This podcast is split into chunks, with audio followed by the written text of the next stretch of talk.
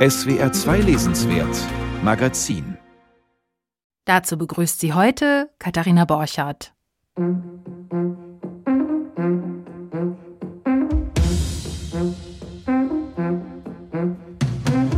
Heute geht es um Erinnerungen und auch ums Reisen. Interessanterweise sind beide Bewegungen ja miteinander verwandt.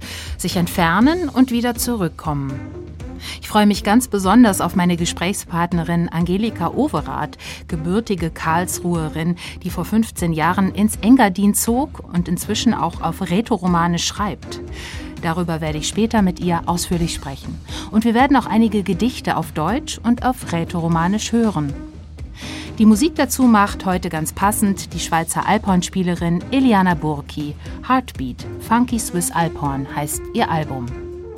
Außerdem besprechen wir Wole Soyinkas neuen Roman Die glücklichsten Menschen der Welt. Auch er, der Literaturnobelpreisträger, musste Nigeria immer wieder verlassen und kam doch immer wieder zurück.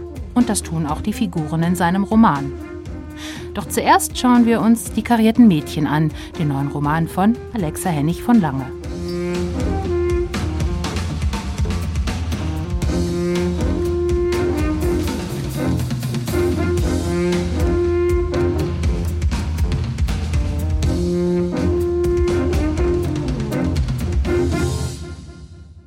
Bekannt wurde sie in den 90ern mit dem Partyroman Relax. Alexa Hennig von Lange. In den letzten Jahren schrieb sie viele Jugendbücher und dann einen historischen Roman über Johanna von Kastilien, 16. Jahrhundert. Wie passt das alles zusammen? In all meinen Büchern, erklärte Alexa Hennig von Lange vor einiger Zeit selbst, in all meinen Büchern interessiere ich mich für innere weibliche Zustände und dafür, was diese mit den gesellschaftlichen Gegebenheiten zu tun haben. Dazu passt es dann natürlich auch perfekt, dass sie jetzt die Geschichte ihrer Großmutter aufarbeitet. Die hat in der Nazizeit ein Frauenbildungsheim in der Nähe von Dessau geleitet. Geplant ist eine Romantrilogie über die Großmutter. Der erste Band ist nun erschienen und heißt Die karierten Mädchen. Julia Schröder hat ihn gelesen, zuerst sehr interessiert, dann aber immer kritischer. Deutschland, August 1929. Die Hauswirtschaftslehrerin Clara betritt zum ersten Mal das Kindererholungsheim Oranienbaum nahe Dessau. Unter den Krankenschwestern und Kindergärtnerinnen sind junge Mädchen aus schwierigen Verhältnissen. Die 21-jährige Clara bildet sie aus, schließt Freundschaft mit einer Kessen-Berlinerin und begegnet einem jungen Mann, der die Liebe ihres Lebens werden soll. Doch der heraufziehende Nationalsozialismus ist auch im Waldidyll von Oranienbaum nicht mehr zu ignorieren. Eines Tages wird ein kleines Mädchen im Heim abgegeben. Clara nimmt sich des jüdischen Waisenkindes an, das ebenso rotes Haar hat wie sie selbst.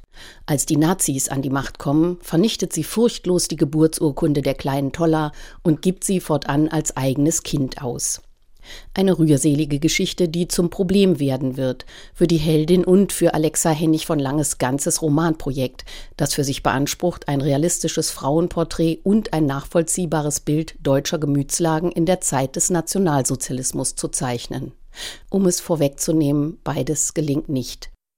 Dabei hätte Claras Entwicklung durchaus das Zeug zum großen Sujet. Die unpolitische junge Frau ist immer stolz gewesen, auf eigenen Beinen zu stehen. Und ausgerechnet unter ihrer Leitung wird Oranienbaum zum ersten der ländlichen Frauenbildungsheime des NS, die junge Mädchen auf Mutterkult und Aufgehen im Volkskörper trimmen. Clara macht sich notgedrungen mit dem Regime gemein. Doch anstatt nun zu zeigen, wie so etwas das moralische Empfinden zerstört, benutzt die Autorin das Klischee der kämpferischen Mutter. All die Kompromisse macht Clara ja nur, um das Kind zu schützen. Ohne dies ist es längst zu spät, als sie erkennt, worauf sie sich eingelassen hat. Ab jetzt würde Clara darauf achten müssen, dass hier zu jeder Zeit, bei jeder Gelegenheit nationalsozialistische Begeisterung gezeigt wurde. Was manche Aspekte davon anbelangte, war das nicht weiter schwer. Die propagierte Heimatliebe hatte durchaus etwas für sich. Ihre Schülerinnen fanden großen Gefallen an den regelmäßigen Ausflügen, die eine positive Haltung gegenüber der heimischen Natur fördern sollten. Genauso war der unbedingte Gemeinschaftsgedanke etwas Schönes. Die karierten Dirndlkleider mit den farblich abgestimmten Schürzen aus Baumwollsatin verwischten die unterschiedliche Herkunft. Der allererste Eindruck, den die Mädchen vielleicht voneinander gehabt hatten, war sofort vergessen. Im Ort waren sie längst als die karierten Mädchen bekannt. Dies und all das Schreckliche, was noch folgen wird, bettet der Roman in eine Rahmensituation aus dem Jahr 1999 ein. Die 90-jährige Clara ist seit langem erblindet und wird von der verdrängten und verschwiegenen Erinnerung an Tolla eingeholt. Sie beginnt ihre Geschichte auf Band zu sprechen, wie alles so gekommen ist, wie sie sich umso mehr äußerlich anpasst, je größer ihr innerer Abscheu gegen die Nazi-Herrschaft und ihre Angst um das Kind werden. Es kam Clara vor, als hätte sie drei Leben. In dem einen war sie die Leiterin des ersten nationalsozialistischen ländlichen Frauenbildungsheims. Im zweiten Leben war sie Tollas Mutter und Staatsfeindin. Und im dritten Leben war sie eine junge Frau, die sich in einen jungen angehenden Lehrer verliebt hatte. Szenen aus dieser Vergangenheit und aus der Gegenwart der alten Dame wechseln sich ab. Mal ist die Erzählperspektive nah an der jungen Frau mit dem immer prekärer werdenden Selbstbewusstsein, mal ist sie bei der Greisin, die mit sich ins Reine kommen will. Für diese Hauptfigur gibt es ein Vorbild. Wenn wir früher zu Besuch bei meiner Großmutter in ihrem norddeutschen Reihenhaus waren, sah ich sie manchmal vor ihrem Kassettenrekorder sitzen und in ein Handmikrofon sprechen. Das Jahr 1932 verlief sehr bewegt. Der kleine Staat Anhalt hatte zu Anfang des Jahres schon eine nationalsozialistische Regierung bekommen. Die Großmutter hinterließ 130 Kassetten, als sie vor gut 20 Jahren starb. Die Enkelin wusste immer davon, aber erst jetzt hat sie sie abgehört, Hintergründe recherchiert und zum Material ihres Romans gemacht. Der eben gehörte kurze Ausschnitt ist leider das einzige, was Verlag und Autorin bisher von den Originalaufnahmen der Großmutter öffentlich gemacht haben. Dabei sind ihre Erzählungen von den Jahren als Leiterin mehrerer NS-Frauenbildungsheime zeitgeschichtlich von besonderem Interesse und, folgt man der Enkelin, auf bezeichnende Weise lückenhaft. Sie beschrieb Schülerinnen und Kinder, Charaktereigenschaften, Gespräche, Einweihungsfeiern, Vegetation und die Besuche hoher Funktionäre in den Frauenbildungsheimen, die sie leitete. Aber nicht, dass wenige Gehminuten entfernt die Synagoge brannte. Diese Erfahrung haben viele Nachgeborene gemacht beim Versuch, mit den Zeitzeugen in der eigenen Familie ins Gespräch zu kommen. Was die Großmutter allerdings ebenso wenig erwähnte wie die brennende Synagoge, das war das jüdische Mädchen Tolla. Und das war keine Verdrängungsleistung. Es gab dieses Kind schlicht nicht. Alexa Hennig von Lange hat sich die künstlerische Freiheit genommen, es hinzuzuerfinden. Es symbolisiere für sie den Verlust der Unschuld. Ebenso gestelzt wie ungenau drückt sie ihr Motiv aus. Ich wollte den Schmerz erfahrbar machen, der entsteht, wenn ein Mensch, wenn eine ganze Gesellschaft sich gegen die Menschlichkeit wendet. Was für ein Schmerz und wo entsteht er, in wem? Was, wenn die junge Großmutter, wie so viele, die Machtübernahme, die Gleichschaltung, die systematische Entrechtung der deutschen Juden gar nicht so schmerzhaft fand, weil sie selbst nicht betroffen war? Was, wenn sie ihre Karriere im System der Erziehungsdiktatur des Dritten Reichs ohne die von der Autorin beschworenen inneren Vorbehalte durchlaufen hat? Es waren tatsächlich nur sehr wenige Deutsche, die bereit waren, ihre jüdischen Nachbarn zu unterstützen aber mittlerweile ist ein Drittel der deutschen Bevölkerung überzeugt, die eigenen Vorfahren hätten Juden geholfen, so ein Befund der dritten sogenannten Memo-Studie der Stiftung Erinnerung, Verantwortung, Zukunft von 2020. Dieses fehlgehende Narrativ stützt Alexa Hennig von Lange mit ihrer Interpretation von Großmutters Erzählungen.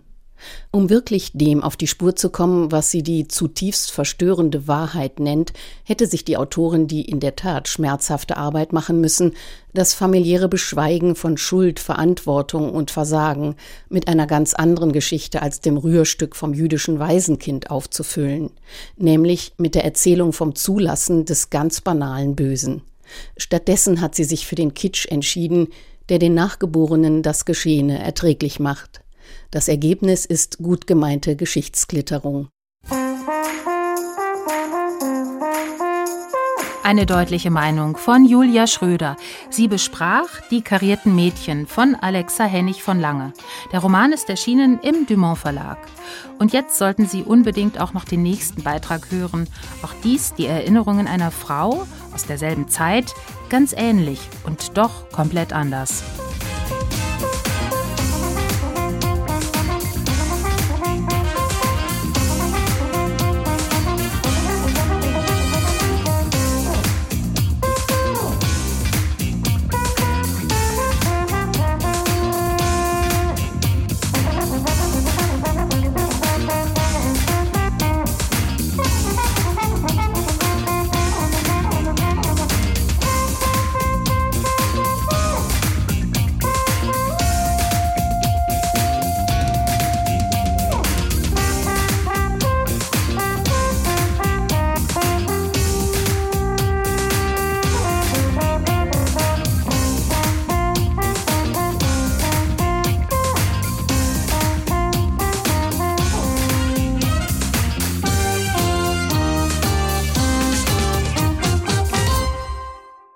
Autorin Hertha Pauli hatte einiges gemein mit Alexa Hennig von Langes Großmutter. Zum Beispiel waren die beiden fast gleich alt. Beide erlebten die Nazizeit als junge Frauen. Beide haben später auch ihre Erinnerungen an die Jahre der Gewaltherrschaft festgehalten. Hertha Pauli besprach zwar keine Kassetten, aber sie hat ihre Geschichte aufgeschrieben. Es ist die Geschichte einer Flucht, denn während sich Hennig von Langes Großmutter mit den Nazis arrangierte, musste Pauli fliehen, über Zürich nach Paris, weiter nach Marseille und dann in die USA. Der Riss der Zeit geht durch mein Herz, heißen Hertha Paulis Erinnerungen. Sie wurden nicht in Fiktion überführt, noch so ein Unterschied zum vorherigen Großmutterroman. Eberhard Falke hat den Riss der Zeit gelesen. Manche werden unterwegs sterben, manche werden durch die Erfahrung stärker werden, andere werden sie nie verkraften. So beschrieb einer der Fluchthelfer der Emigranten aus Nazi-Deutschland das Drama des Exils. Die Autorin und Journalistin Hertha Pauli erlebte all das und manches mehr. Dreißig Jahre später berichtete sie davon in einem Erinnerungsbuch, dessen Titel Heinrich Heine zitiert Der Riss der Zeit geht durch mein Herz.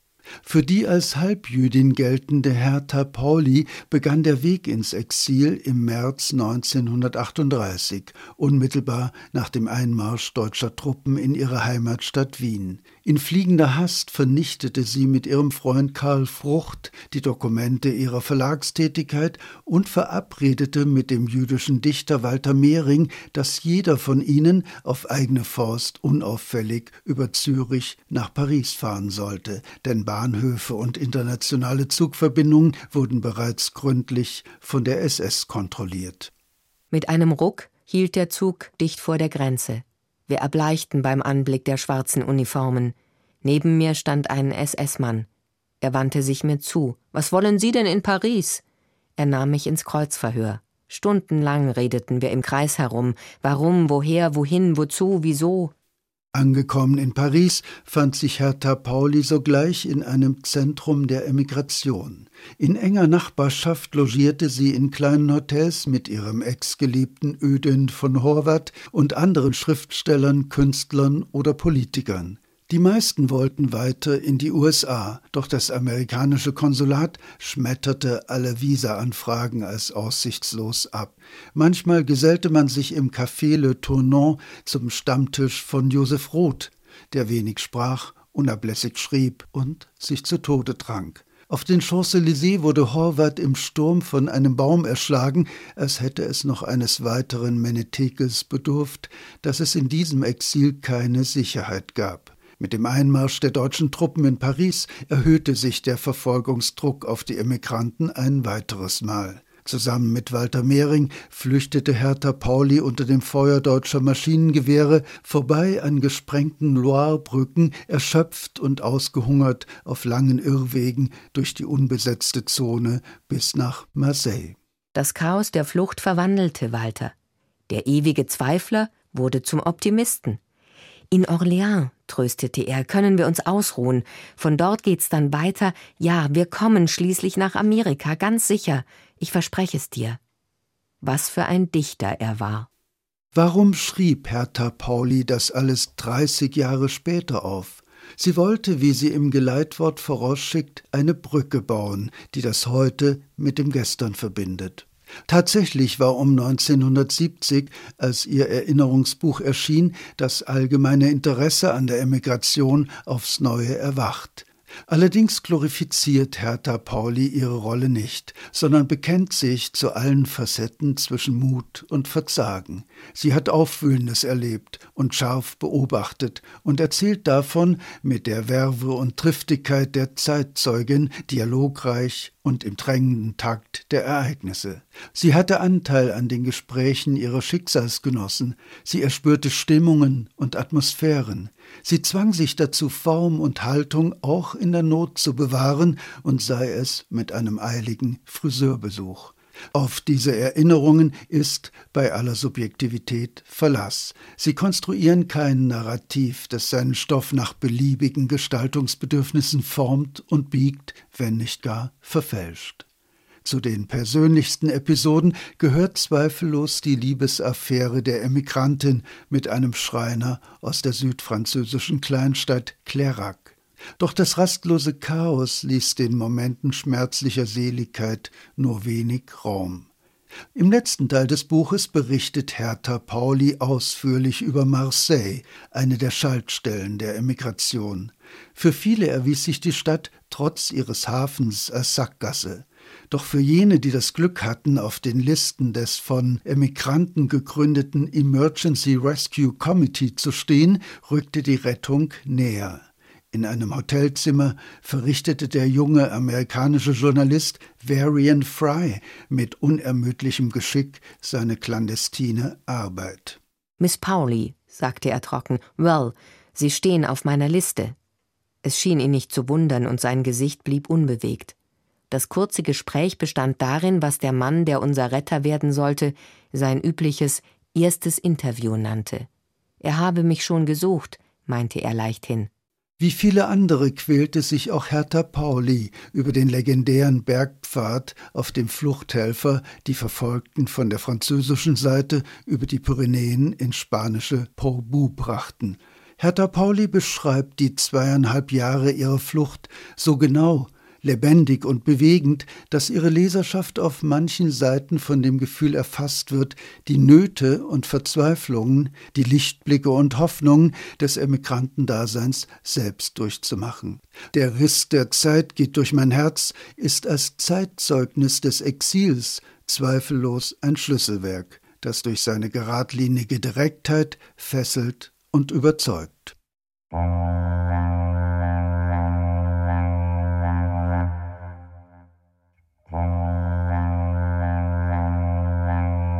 Der Riss der Zeit geht durch mein Herz. So heißen die Erinnerungen von Hertha Pauli.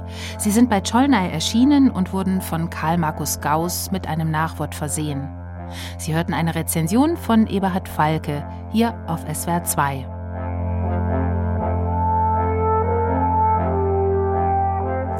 Und wenn Sie überlegen sollten, sich dieses oder ein anderes Buch zu kaufen, beehren Sie am besten Ihre Buchhandlung. Denn dem Buchhandel geht es augenblicklich nicht so gut. Die Umsätze sind seit dem Abflachen der Corona-Krise stark zurückgegangen. Ukraine-Krieg, steigende Gaspreise, die Leute halten ihr Geld zusammen. Also, Buchbestellung im Internet ist gut, aber Einkauf in der Stadt ist besser.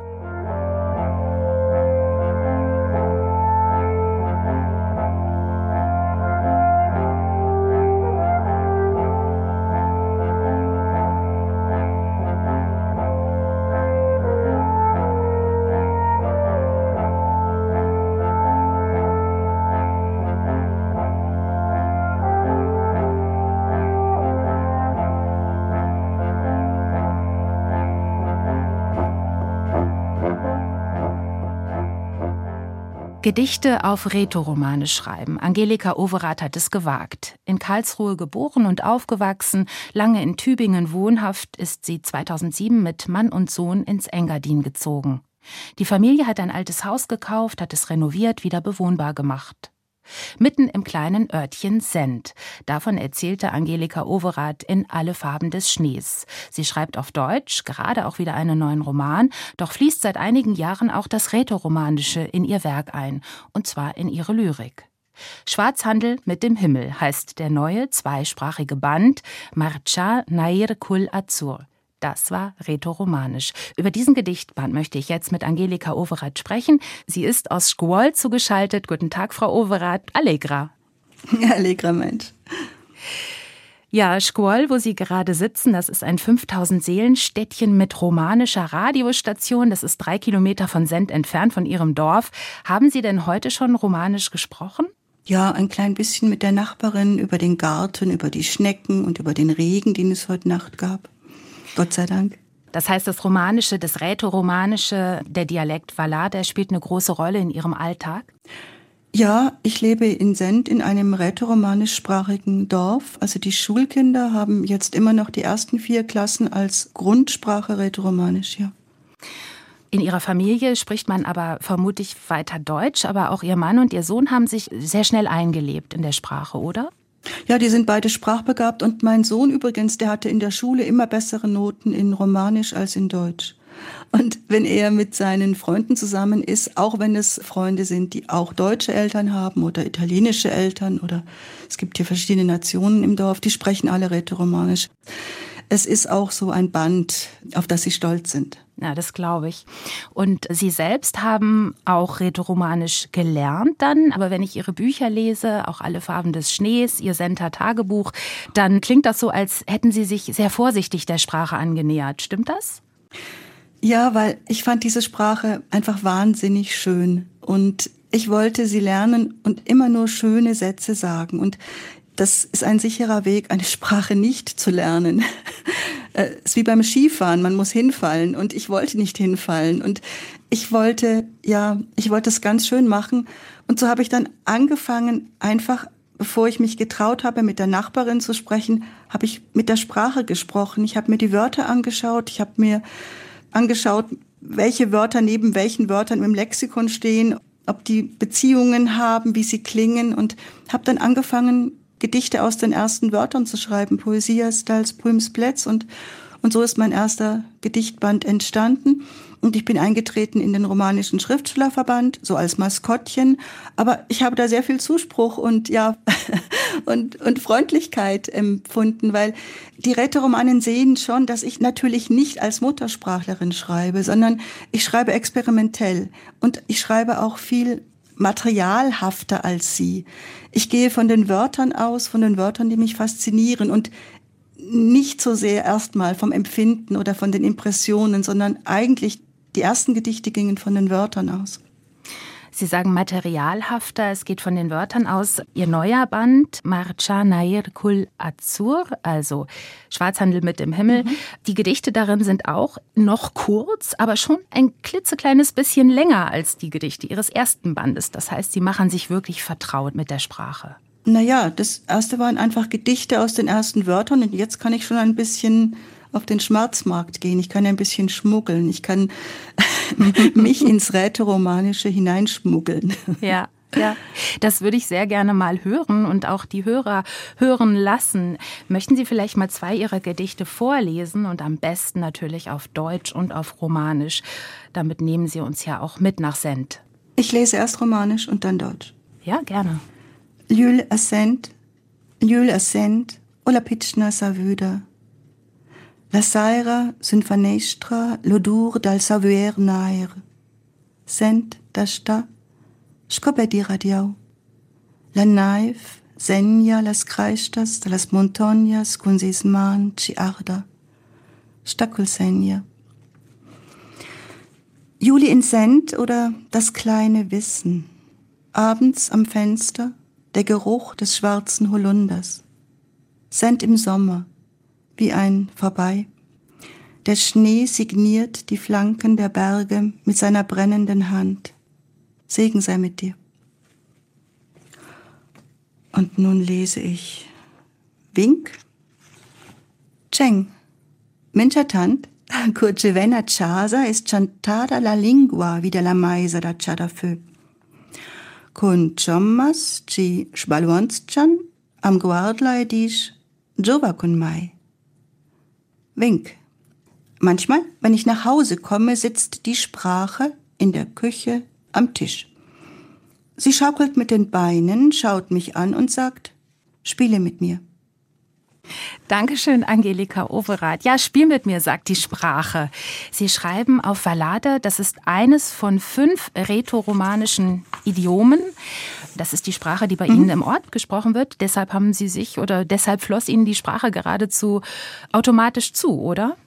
Also Vallada ist die Sprache, das rätoromanische Idiom des Unterengadins. Und Send ist eine gewisse Hochburg des Rätoromanischen. Also wir haben diese wunderbare Volksschule, in der Rätoromanisch die Schulsprache ist. Also der Mathematikunterricht geht auf Rätoromanisch. Alle Unterrichtsfächer gehen am Anfang auf Rätoromanisch. Und die Einheimischen sprechen das auch noch. Das Vallada ist sehr viel lebhafter und lebendiger als beispielsweise das Puter im Oberengadin. Puter ist das Rätoromanische des Oberengadins. Vielleicht liegt es daran, dass wir doch noch nicht so viele Touristen haben wie das Oberengadin. Also wir sind, wenn man will, nicht nur von, nicht nur von der Landschaft ein bisschen wilder, sondern wir auch, sind auch noch ein bisschen sprachwilder. Es gibt auch Literatur auf Rätoromanisch, vielleicht nicht so viel wie in anderen Sprachen der Schweiz, aber es kommen auch wirklich immer wieder neue Bücher hinzu. Es gibt auch immer mal wieder Übersetzungen ins Deutsche. Ist es wichtig, dass auch das rätoromanische sprachliche Einwanderung kennt, also zum Beispiel auch durch Ihre Gedichte? Also es ist so, ich, ich bezeichne mich manchmal als eine rätoromanische Influencerin. Mhm. Also ich schreibe ja auch Romane und mache Lesungen und überall, wo ich bin, auch wenn ich in Hamburg lese, ich lese immer ein rätoromanisches Gedicht und ich habe immer auch rätoromanische Gedichte dabei und ich finde es wichtig, über diese Sprache zu erzählen. Und wir haben ja jetzt auch, mein Mann und ich, eine, eine ganz kleine Schreibschule in Send gegründet. Und da geht es um kreatives Schreiben, aber da spielt das Romanische. Und wenn es nur ein Gedicht ist, was wir vorstellen, oder nur eine Redensart, das Romanische spielt da auch eine Rolle. Und es kommen Menschen dann zu uns nach Send, die kreativ schreiben lernen wollen oder es üben wollen oder und die zum ersten Mal von der Sprache überhaupt hören und sich dann da aber auch für die Sprache interessieren. Und das freut mich sehr. Und Ihre eigenen Texte, inwiefern sind sie vielleicht anders als die von rätoromanischen Muttersprachlern? Ist es Ihre Art, die Sprache auch selbst genau zu betrachten und damit herumzuspielen, zu vergleichen, Klänge miteinander in Verbindung zu bringen?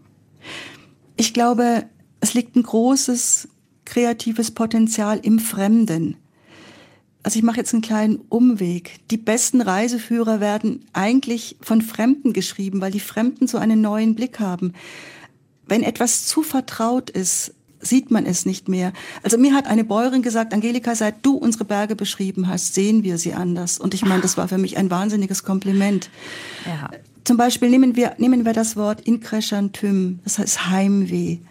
Man sagt ja auch, der Engadiner hat Heimweh, auch, auch wenn er im Engadin ist. Also Inkreschantym, diese Melancholie, die ist prägend für dieses Dorf. Aber das Wort Inkreschantym, wenn man es ausführen wollte, wäre Aslashar Inkresha, sich hineinwachsen lassen. Das heißt, die Sehnsucht und das Wachsen werden hier verbunden. Aslashar Inkresha, sich hineinwachsen lassen, als ob wir mit, wenn wir uns sehnen, auch ein bisschen größer werden würden. Und so etwas sieht eine Muttersprachlerin nicht ich habe mit einer Journalistin darüber gesprochen. Sie hat gesagt, nein, das, das ist toll, dass du darauf aufmerksam machst. Also gerade weil ich nicht vertraut bin mit der Sprache, weil ich über jedes Wort noch einmal staune, habe ich dann manchmal eine Frische, die es vor allem im Fremden gibt. Wenn Sie jetzt von Sehnsucht äh, sprechen, dann wäre es klasse, wenn Sie noch mal zwei Gedichte vorlesen könnten, in denen es tatsächlich auch genau um das geht, ums Zuhause sein, ums Wegfahren und auch ums sich sehnen. Vielleicht auch gerne noch mal zweisprachig. Gerne. A casa. Eintil ICE vers Berlin. Manja, Chajol, Chakurina afat, Kolat, das jas vachas, Leva, Lita, Lotta, Sulprumeran, Pra, San Florin, Sursent, in Engadina Bassa. Zu Haus. Im ICE nach Berlin beiße ich in einen Käse, den Corinna gemacht hat, aus der Milch ihrer Kühe. Lever, Liter, Lotta, im Mainsäß Pra San Florin, oberhalb von Sent, im Unterengadin. Asla in Kresha, in jo naiva mia naiv, in jo fluisha mes flum, in jo spetan mias montonhas peraduna, in jo gresch e oz. Sich sehnen, wo schneit mein Schnee, wo fließt mein Fluss, wo warten meine Berge für immer? Wo wachse ich heute? Angelika Overath, vielen Dank. Ja, man hört es schon, Ihre Gedichte sind eng mit den äh, Dingen des Alltags verknüpft, mit dem Zug, dem Käse, aber auch zum Schluss jetzt hier der Schnee, der Fluss, die Berge. Was sind das für Momente oder was sind es für Dinge, die Sie zum Schreiben von Lyrik inspirieren? Ja, zum einen ist es das ganz elementare Vokabular. Das Wallada ist eine sehr bäuerliche, eine sehr, sehr bildreiche Sprache mit unglaublichen Überraschungen, mit wunderbaren Redewendungen. Zum Beispiel es sterben. Es gibt sehr viele Wörter oder Sätze für das Sterben, was das heißt. Und am besten gefällt mir zu gehen, um die Hühner des Herrn zu hüten. Also die Vorstellung, dass Gott einen Hühnerhof hat und wenn man stirbt, geht man einfach und hütet die Hühner des Herrn. Mhm. Also das sind Dinge, die mich inspirieren, aber eben auch dieses wahnsinnige Licht hier, die Gerüche, die Landschaft. Ich meine, es prägt einen Menschen, wenn er nicht da aufwächst, wo alles nur von Menschen gemacht ist. Ich meine, diese Berge, das ist ja auch, das sind Provokationen, die waren vor mir da und die werden lange nach mir da sein. Also anders als ein Hochhaus. Mhm. Es ist eine, eine große Intensität, hier im Tal zu leben. Auch nach 15 Jahren noch, das verwäscht sich dann nicht. Eben durch Nein. Gewohnheit, zunehmende, einfach Gewohnheit. Aber wissen Sie, die Natur ist ja immer anders. Kein Sommer ist gleich.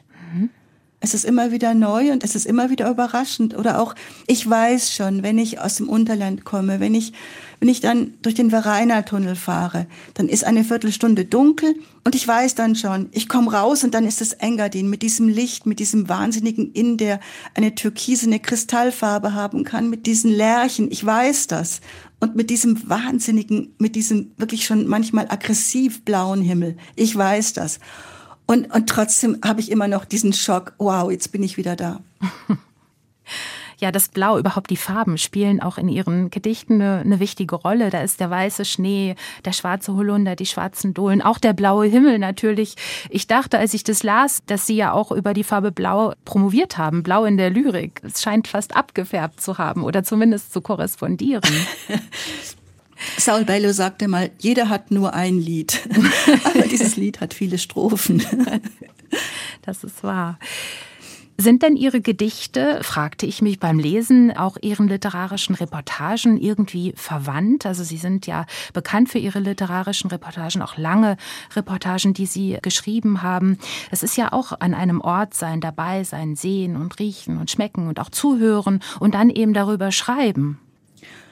Ja, ich bin ja vom Beruf aus Reisende und auch wenn ich Romane schreibe, sind es letztlich Reportagenromane, die sind alle recherchiert wie eine Reportage. Ich glaube, Reisen heißt ja auch sich auf ganz, ganz andere Dinge einlassen. Und ich habe manchmal das Gefühl, dass diese Gedichte Essenzen sind.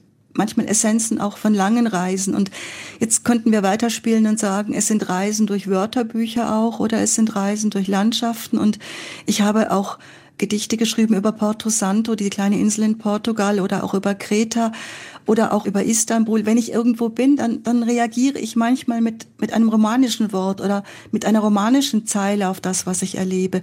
Weil ich meine, ich bin hier jetzt in diesem romanischen Kulturraum seit 15 Jahren. Das prägt mich natürlich. Ich habe eine romanische Stimme, auch wenn ich mit meiner Nachbarin dann doch fehlerhaftestes Romanisch spreche. Ich höre ein Flugzeug im Hintergrund. Kann, ja, ist es, ne? Ist ein Flugzeug ja, das hier. ist wahrscheinlich ein Helikopter, der jetzt irgendeine Alp beliefert. Wir haben ja viele Alpen und die brauchen dann ihre Lebensmittel oder manchmal wird auch eine Kuh umgesetzt oder diese, diese Helikopter hier sind schon ganz wichtig. Wir reisen mit sozusagen. Sie nehmen uns auch mit auf Reisen. Ja. Sie waren aber auch selbst viel auf Reisen. Vielleicht ist äh, Send auch selbst eine Reise. Sie haben zum Beispiel drei Jahre in Thessaloniki gelebt, insgesamt zehn Monate in Istanbul. Ja. Am Ende dieses romanischen Bandes, also eigentlich romanischen Bandes, haben Sie 13 Istanbuler Elegien eingeschmuggelt, die dann aber einfach auf Deutsch. Das Engadin und Istanbul, das scheint mir so, als seien es zwei Hauptorte in Ihrem literarischen Werk. Also auch in der Romantrilogie die mit einem Winter in Istanbul begonnen hat und die bald weitergeführt wird. Gibt es für Sie so eine innere Verbindung auch zwischen diesen Orten oder ist das einfach ein biografischer Zufall, also dass es Sie an diese beiden Orte verschlagen hat? Ich weiß es nicht mit den Zufällen. Also wir haben drei Jahre in Thessaloniki gelebt und mein Roman Flughafenfische wurde ins Türkische dann übersetzt. Und ich war zum ersten Mal in Istanbul und vorher dachte ich, Saloniki, das ist die größte Stadt, diese Mischung aus byzantinischem Mittelalter, osmanischer Kultur, Moderne. Und dann war ich in Istanbul, weil ich da gelesen habe. Und dann, dann hat mich die Stadt umgeworfen. Und ja, es ist so lustig. Das Türkische hat ja die vielen Üs und unsere Adresse ist Bül Süd. Und dann dachte ich, naja, das ist ja schon fast türkisch. Nein, es ist diese, diese Intensität der Mischungen. Ich denke, wenn man sagen sollte, einen Glutkern meiner Arbeiten, ich glaube, das ist schon die Toleranz. Und es gefällt mir sehr, wenn, wenn verschiedene Menschen zusammenleben mit verschiedenen Kulturen, die sich auch bereichern. Wir haben in Send, es sind 900 Einwohner, wir haben Menschen aus sieben Nationen und das geht gut. Und sowas gefällt mir und auch diese Mischung in Istanbul, was, welche kulturellen Einflüsse sich da berühren, das, das finde ich atemberaubend intensiv. Das ist eine schöne Einladung. Also an beide Orte eigentlich. Einmal eine Großstadt, einmal ein ganz, ganz kleines Dorf. Das schließt sich gar nicht aus. Angelika Overath, ich danke Ihnen ganz herzlich für dieses Gespräch. Und ich danke Ihnen für Ihr schönes Interesse. Und wir sprachen über Ihren neuen Gedichtband Schwarzhandel mit dem Himmel, Marcha Nair Kul Azur. Der Band ist zweisprachig, rätoromanisch-deutsch und er ist im Zürcher Verlag Telegramme erschienen.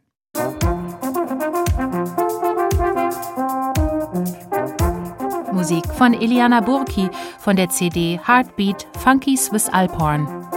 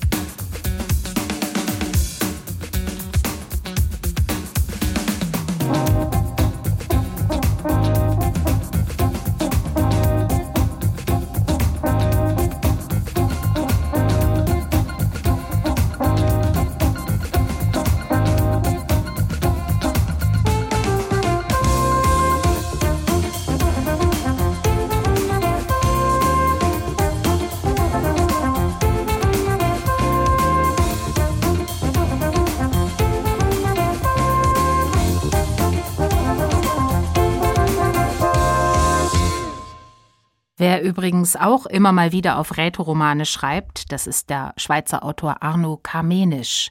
Er hat in den letzten zehn Jahren an einem feinen Zyklus gearbeitet und zwölf schmale Romane verfasst, die zusammengehören. Immer ging es darin um das Dorf seiner Herkunft, Tavanasa in der Surselva, und um die nähere Umgebung. Im letzten der zwölf Romane verlässt der Erzähler dann das Dorf. Und jetzt kommt auf einmal die Welt, so heißt Kamenischs neues Buch, neues Buch, neuer Verlag, neues Design. Es ist die Geschichte eines jungen Mannes, der auf Weltreise geht, zuerst nach Hongkong, dann nach Australien und Südamerika. Die NZZ interpretiert dieses neue Werk als Lockerungsübung und als Befreiungsschlag für den Autor, raus aus dem Dorf hinaus ins Offene. Leider sind die Reisebeschreibungen aber relativ schludrig hingeschrieben. Die Gefühle bleiben recht allgemein und immer wieder liest man Mann, wo es ehrlicherweise ich heißen müsste. Interessant aber ist, dass auch Kamenisch das Thema Sprache umtreibt, anders als Angelika Overath, aber anders ist ja immer gut, denn dann gibt's was zu vergleichen. Reisen Sie also mit in Die Welt aus dem Roman liest Dominik Eisele. Nach der Zeit in Australien reiste ich nach Südamerika. Südamerika war ein anderes Kaliber. Hatte mich die Australien-Folklore allmählich genervt, die ständigen Flaggen überall und das Herausstreichen, wie toll das Land sei. Das mochte ich nicht mehr hören, ich wollte weiter. Von dieser Zeit blieben mir die Farben, der Himmel und die Farbe des Meeres und die Gerüche vom Strand am Morgen. Diese Zeit stand für das Gefühl, losgelöst zu sein, und mit diesem Gefühl reiste ich nach Südamerika. Und die Sprache hatte ich mitgenommen vom fünften Kontinent. Mein Grammatikbuch hatte ich inzwischen durchgelesen und abgespeichert und irgendwo in einem Hostel auf einem Tisch im Patio beim Pool liegen lassen. Die vielen Begegnungen hatten das Ehre dazu beigetragen, dass ich mich leichtfüßig in der Sprache bewegte und die Sprache auch sehr mochte. Und mit dem Gefühl für diese Zeit befand ich mich im Flugzeug nach Südamerika. Ich flog nach einem kurzen Zwischenstopp in der Schweiz mit der KLM über Amsterdam und Curaçao nach Südamerika. Ich war wiederum alleine unterwegs, gereist bin ich stets alleine. Zwei Jahre sollte ich insgesamt unterwegs sein, Zuerst ein ganzes Jahr, dann nochmals ein paar Monate und wieder einige Wochen und wieder ein paar Monate, bevor ich später für drei Jahre nach Spanien gehen würde. Aber davon wusste ich zu diesem Zeitpunkt noch nichts, das stand alles noch in den Sternen. Noch war nicht die Zeit. Die Schweiz war mir in dieser Zeit sehr weit weg. Ich dachte kaum daran. Ich wollte die Welt sehen. Ich wollte mich nicht mit den Themen abgeben, die in der Schweiz aktuell waren. Ich wollte nicht darüber nachdenken, was die Leute in der Schweiz beschäftigte. Ich wollte nicht die Musik hören, die in der Schweiz aktuell war. Und wenn mich jemand fragte, wie ich heiße, sagte ich den ersten Namen, der mir in den Sinn kam. Und wenn mich jemand fragte, wo ich herkomme, sagte ich mal Island, mal Holland und mal Italien und ein anderes Mal Frankreich. Es war mir so lang wie breit, was die Leute meinten und dachten. Das war auch einer der Vorzüge aus dieser Zeit. Du bist, wer du sein willst, und du bist nicht greifbar. Und ich tat auch nichts dafür, dass dies sich änderte. Vielleicht kommst du nur so dem auf die Spur, wer du wirklich bist, indem du die Strukturen aufbrichst und dich von allem löst. Von den vielen Bekannten und Freunden, die man hatte, bevor man aufbrach, blieben ein paar wenige übrig. Das waren die Leute, auf die man zählen konnte. Dass dem so ist, wusste man insgeheim im Voraus, aber trotzdem musst du es erleben. Ich saß also im Flugzeug nach Südamerika. Amsterdam lag hinter uns und unter uns lag der Ozean ausgebreitet in seiner ganzen Größe. Ich war irgendwo zwischen Europa und Südamerika. Spanisch konnte ich nicht. Ich würde die Sprache vor Ort lernen und Spanisch würde zu der Fremdsprache werden, die ich am besten konnte und in der ich mich am wohlsten fühlte. Aber als ich nach Südamerika reiste, konnte ich keinen einzigen Satz auf Spanisch. Ich kaufte mir auch kein Grammatikbuch und auch kein Sprachbuch. Ich lernte die Sprache auf der Straße, indem ich mit den Leuten redete, indem ich ihnen zuhörte und dann wiederholte. So wie ein Kind eine Sprache lernt, indem es zuhört und wiederholt, so lernt es die Sprache und so sollte ich auch Spanisch lernen. Ich fand schnell in die Sprache rein durch das Romanische, das Französische oder Italienische leitete ich vieles ab. Eine Sprache lernt man über die Querverbindungen zu anderen Sprachen. Im Kern sind sie alle verbunden. Und wenn ich heute an eine Sprache denke, höre ich eine Melodie. Die Sprache ist der Schlüssel. Wir brauchen sie. Ohne sie sind wir verloren.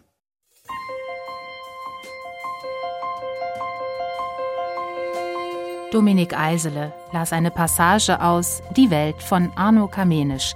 Der Band ist im Diogenes Verlag erschienen.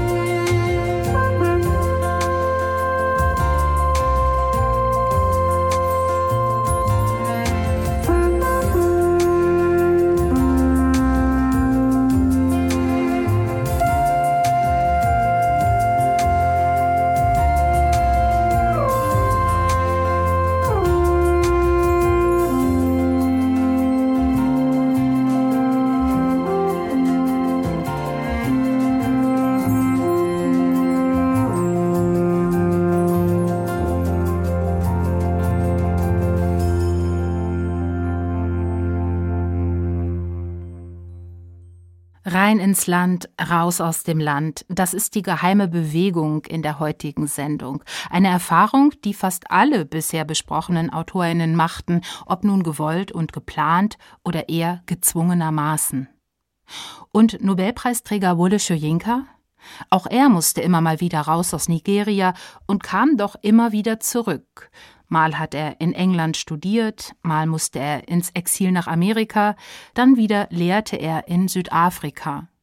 1986 musste er auch mal nach Stockholm sich den Literaturnobelpreis abholen. Heute lebt er wieder mit inzwischen 88 Jahren in seiner Geburtsstadt Abeokuta nördlich von Lagos. Zur Ruhe gesetzt hat er sich dort allerdings nicht. Nach vielen kürzeren Texten, Erzählungen, Dramen, Essays und Gedichten hat er nun wieder einen Roman geschrieben. Und was für einen. Dick und böse ist er und witzig, und er nimmt Nigeria ordentlich aufs Korn. Er heißt Die glücklichsten Menschen der Welt, und Sigrid Löffler hat ihn gelesen. Dieser monumentale Roman von mehr als 650 Seiten hat sich Gewaltiges vorgenommen. Er will mit den Mitteln der Satire Nigeria, das größte und bevölkerungsreichste Land Afrikas, zur Kenntlichkeit entstellen. Was Wole Joinka, der Autor und politische Aktivist hier vorlegt, ist eine Generalabrechnung mit seinem Heimatland, wie es nach der Unabhängigkeit wurde und wie es heute ist. Dabei musste der Autor nicht viel erfinden und hat kaum übertrieben. Was wie grelle Erfindungen wirkt, das beruht oft auf realen Vorgängen. Die unzähligen politischen Skandale Nigerias bis hin zu aktuellen Eklats der jüngsten Gegenwart haben kaum verfremdet Eingang in den Roman gefunden. Die glücklichsten Menschen der Welt wimmelt von innenpolitischen Anspielungen auf tatsächliche Korruptionsskandale und politische Komplotte, auf Anschläge der Terrormiliz Boko Haram, auf Manipulationen und Lügen der Propagandamedien, auf kriminelle Machenschaften korrupter Eliten, die das Land ausplündern, auf scheinheilige Politiker, religiöse Scharlatane, betrügerische Heilsprediger und falsche Propheten dass sich dieses fiktive Nigeria mit einem Ministerium für Glückseligkeit brüstet und damit prahlt, die Einwohner seien die glücklichsten Menschen der Welt, ist allerdings eine sarkastische Erfindung Schoinkas. Es kam als grober Schock für die gesamte Bürgerschaft, als bekannt wurde, dass sich die Nation den unerwarteten und unverdienten Titel der extraordinär korruptesten Nation der Welt eingefangen hatte, verliehen von einem ehemaligen Kolonialbeamten. In beiden Kammern des gesetzgebenden Hauses wurde die Arbeit unterbrochen, um die Äußerung zu debattieren und zu verurteilen. Was war bitteschön extraordinär an einer kulturellen Verhaltensnorm? Das war purer Missbrauch der Sprache. Dachten Sie vielleicht, das Land stehe noch immer unter kolonialer Herrschaft, dass es solche Beleidigungen hinnehmen müsse? Es war Zeit für den Premierminister Sir Goody, sich auf eine Weltreise zu begeben, auf eine beispiellose Blitzkampagne, eine Charmoffensive. Seine Rückkehr war triumphal. Ich bin überall gewesen, tat er der versammelten Pressemeute kund. Erfolg auf der ganzen Linie. Die Nation ist in keinerlei Gefahr. Wir bewahren uns unseren Platz an der Spitze als die glücklichsten Menschen auf Erden. Ein Roman, in dem es um allgegenwärtige Unmoral geht, braucht ein moralisches Zentrum, um diese Unmoral zu kritisieren. Das moralische Zentrum des Romans bilden zwei Männer, der eine ein erfolgreicher Ingenieur, der andere ein bekannter Chirurg, die seit ihren Studententagen in England miteinander befreundet sind und einen formellen Freundschaftsbund gegründet haben. Die beiden Romanhelden verfolgen damit das idealistische Ziel, nach dem Studium nach Nigeria zurückzukehren, um die Heimat mit Qualitätsprodukten und Exzellenzprojekten positiv zu verändern. So kommen die Freunde auch einem geheimen Netzwerk nigerianischer Eliten auf die Spur, das bis in die Spitzen der Regierung reicht. Sie decken auf, dass sich hinter einer Organisation mit dem zynischen Titel Management humaner Primärressourcen ein lukrativer Schwarzmarkthandel mit menschlichen Körperteilen verbirgt. Das Geschäft boomt und es fußt auf dem kannibalistischen Aberglauben, dass die Einverleibung menschlicher Organe nicht nur die sexuelle Leistungsfähigkeit steigert, steigert, sondern auf magische Weise auch zu Macht, Erfolg, Gesundheit und langem Leben verhilft. Auf dem Markt von Onitsha kriegst du alles, sogar Menschenköpfe. Der Slogan konnte eine maßlose Übertreibung sein, eine zulässige Phrase oder der Text eines Preisliedes. Was den Markt von Onitsha anging, war er letzteres. Ein Fall von Galgenhumor. Man schürft Humor aus etwas, das nie gedacht war, als lustig zu gelten. Es war auch eine Verkaufsstrategie, Wohin sonst sollte man souvenirhungrige Touristen schicken? Köpfe wurden zu einer Ware, nach der Kultanhänger und Politiker, Geldwäscher und Entführer lechzten, in gekühlten Tresorräumen edler Supermärkte gehortet. Der Kopf rangierte gleich neben dem Rhinoceroshorn als garantiert wirksames Mittel zur Steigerung männlicher Libido und als metaphysisches Hilfsmittel über den Rest der Menschheit Kontrolle ausüben zu können. Wole Schojinka balanciert mit seinem Roman hier auf Messerschneide. Er hat sich von Zeitungsmeldungen über grausige Vorfälle von rituellem Kannibalismus in Nigeria inspirieren lassen und er reizt nun dieses Motiv mit schwarzem Humor bis zum äußersten Extrem aus. Manche mögen das anstößig finden, denn es könnte als Bestätigung eines der schlimmsten kolonialen Zerrbilder über Afrika missverstanden werden. Doch mit solch radikalem Einsatz satirischer Mittel steht Shoyinka nicht allein in der afrikanischen Gegenwartsliteratur. Auch andere Autoren richten ihre politischen Grotesken nach dem Motto aus, je krasser die Verhältnisse, desto schriller die Kritik daran. Vor allem die afrikanischen Diktatorenromane überbieten einander in Monstrositäten. Man kann den Roman Die glücklichsten Menschen der Welt aber auch als ungestülpte große Wehklage lesen, als Lamento über eine rettungslos korrumpierte Gesellschaft, die nach der Unabhängigkeit von ihren Kolonialherren die Chance auf Errichtung eines gerechten und demokratischen Staatswesens verspielt hat. Im Grunde beklagt Schoinka eine Nation, die ihre Seele verloren hat. Seine Empörung gilt dem Verlust der Menschlichkeit in der postkolonialen Gesellschaft seines Landes. Dafür macht er auch das barbarische Wüten fundamentalistischer Gruppen wie Boko Haram sowie die mörderische Gier mächtiger Eliten verantwortlich. Als erster Literaturnobelpreisträger Afrikas besitzt Wole Soyinka die moralische Autorität, sich dieses gewaltigen Themas anzunehmen und ein ganzes Land zum Protagonisten seines Romans zu machen.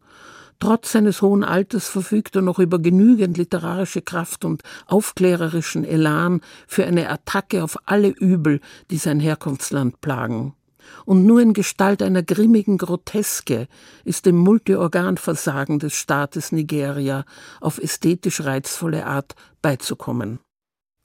Mit Nobelpreisträger Wole Soyinka geht die Sendung zu Ende. Die glücklichsten Menschen der Welt heißt sein neuer Roman, der erste seit sehr langer Zeit. Inge Uffelmann hat ihn aus dem Englischen übersetzt, der Blessing Verlag hat ihn verlegt und Sigrid Löffler hat ihn hier für uns rezensiert. Im ARD-Radiosommer wurde gerade übrigens ein älteres Werk von Wole Soyinka vorgelesen, nämlich Ake, Jahre der Kindheit, Soyinkas Kindheitserinnerungen, gekürzt auf 5 mal 22 Minuten. Sie können Ake googeln und finden die Lesung leicht auf der Seite des ARD-Radiosommers.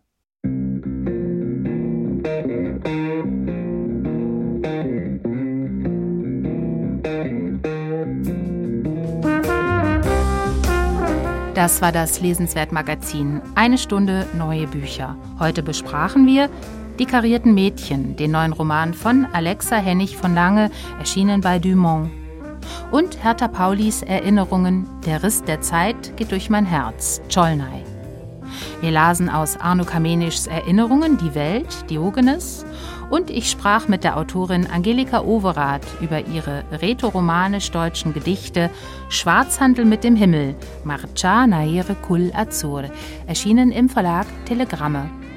Und zum Schluss gab es noch eine Besprechung zu Die glücklichsten Menschen der Welt, dem neuen Roman des Nigerianers Wole Soyinka Blessing Verlag.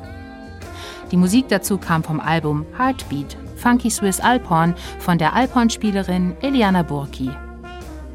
All diese Beiträge und auch die ganze Sendung können Sie nochmal nachhören auf unserer Homepage swr2.de oder über die SWR2-App. Jetzt gibt's hier die Nachrichten und dann das Hörspiel am Sonntag. Heute senden wir Streife, ein Hörspiel von Niki Stein. Um die Technik kümmerte sich heute Angela Raymond. Am Mikrofon verabschiedet sich Katharina Borchardt.